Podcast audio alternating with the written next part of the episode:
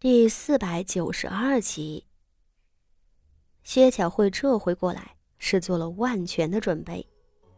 她特意挑选了这件袖摆和领口都开得很大的百褶裙，又用姑母赠给她的香肌丸沐浴了三遍，浑身上下都透着若有若无的迷醉香气。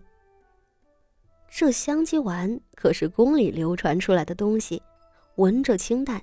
实则最是勾人，圣上都对此赞不绝口。但凡是个男人，就扛不住这个味儿。薛巧慧胸有成竹，她相信，只要她凑近了徐策，再做出一副楚楚动人的模样，怕是徐策当场就要把持不住了。一个年轻气盛的大男人，左边是温香软玉。右边是貌若无言，他只要脑子没坏，就知道该怎么选。果然，徐策的眉头皱了起来。你这个惹是生非的女人，居然敢冒犯本将军的爱妾！徐策突的一声吼，吓得满屋子的下人都跪了下去。薛巧慧也是吓了一跳，随即就狂喜了起来。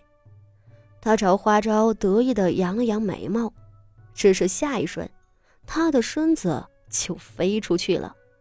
他是被徐策踹出去的。薛巧慧是个柔弱的女子，又带着伤，这一下子使得她沉重的撞在墙根上。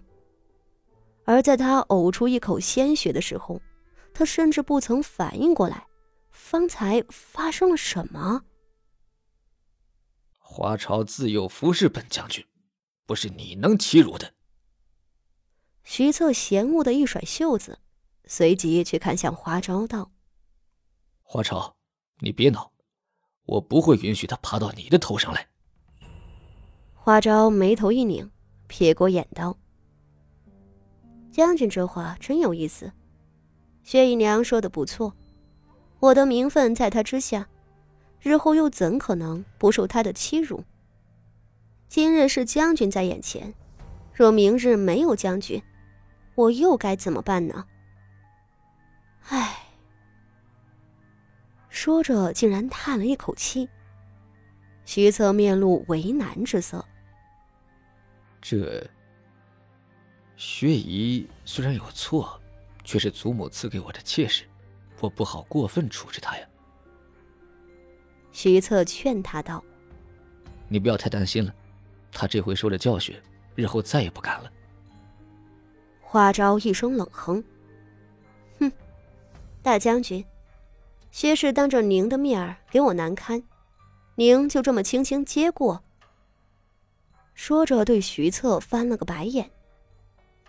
大将军口口声声说会宠我护我一辈子，可结果呢？在您心里？这薛氏怕是比我还要紧的人，您根本就不舍得罚他，可见，您不是真心疼爱我的。徐策一听急了，忙道：“怎么会呢？你是本将军的最爱，本将军何时糊弄过你呀？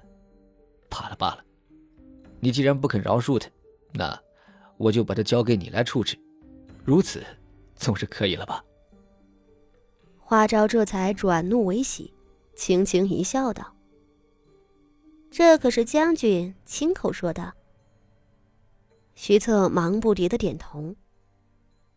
花昭瞥一眼躺在地上半死不活的薛巧慧，眸子一冷，朝外道：“来人啊，薛氏冒犯了我，将他拖出去打五十个板子。”这话一出。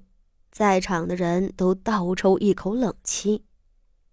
五十个板子，寻常三四十个板子就能要人的命。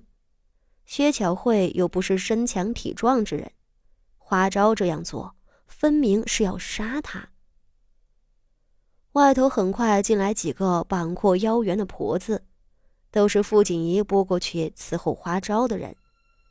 他们不由分说架起了薛巧慧的胳膊往外拖，而直到这时候，薛巧慧才真正明白发生了什么。拖出去打五十个板子的命令，在他耳边回荡着。不，不，不要！薛巧慧疯狂的挣扎起来。大将军，你救救我！我不要死！我不要死！他手脚并用的抠着门槛，却很快被几个婆子扒开了手指。一路上，他都在嚎啕大哭，甚至向花招求饶：“ 花姨娘，你开恩啊！是我错了，是我错了，求你，你饶了我吧！”薛巧慧进来的时候，还梦想着她能将这个姿色平庸的新姨娘轻易踩在脚下，可事实上。花招在徐策心里的地位，根本不是他能比的。他后悔了，他后悔了，他没想到花招会如此得宠。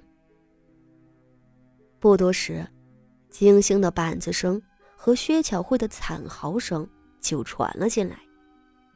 薛巧慧一开始是哭泣求饶，打到十几下的时候，却再也受不住了。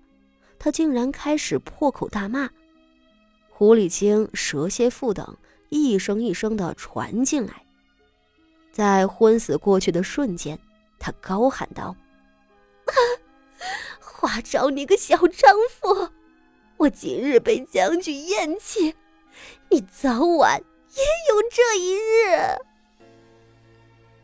等打完了，薛巧慧血肉模糊的身体并没有被拖进来。行刑的婆子进来禀报了薛姨娘断气了的消息，徐策不过随意的一挥手，下头人匆匆去办了。花招轻轻一笑，朝徐策道：“妾身谢过大将军了。”将尸体送回薛家，给一百两银子买个棺材。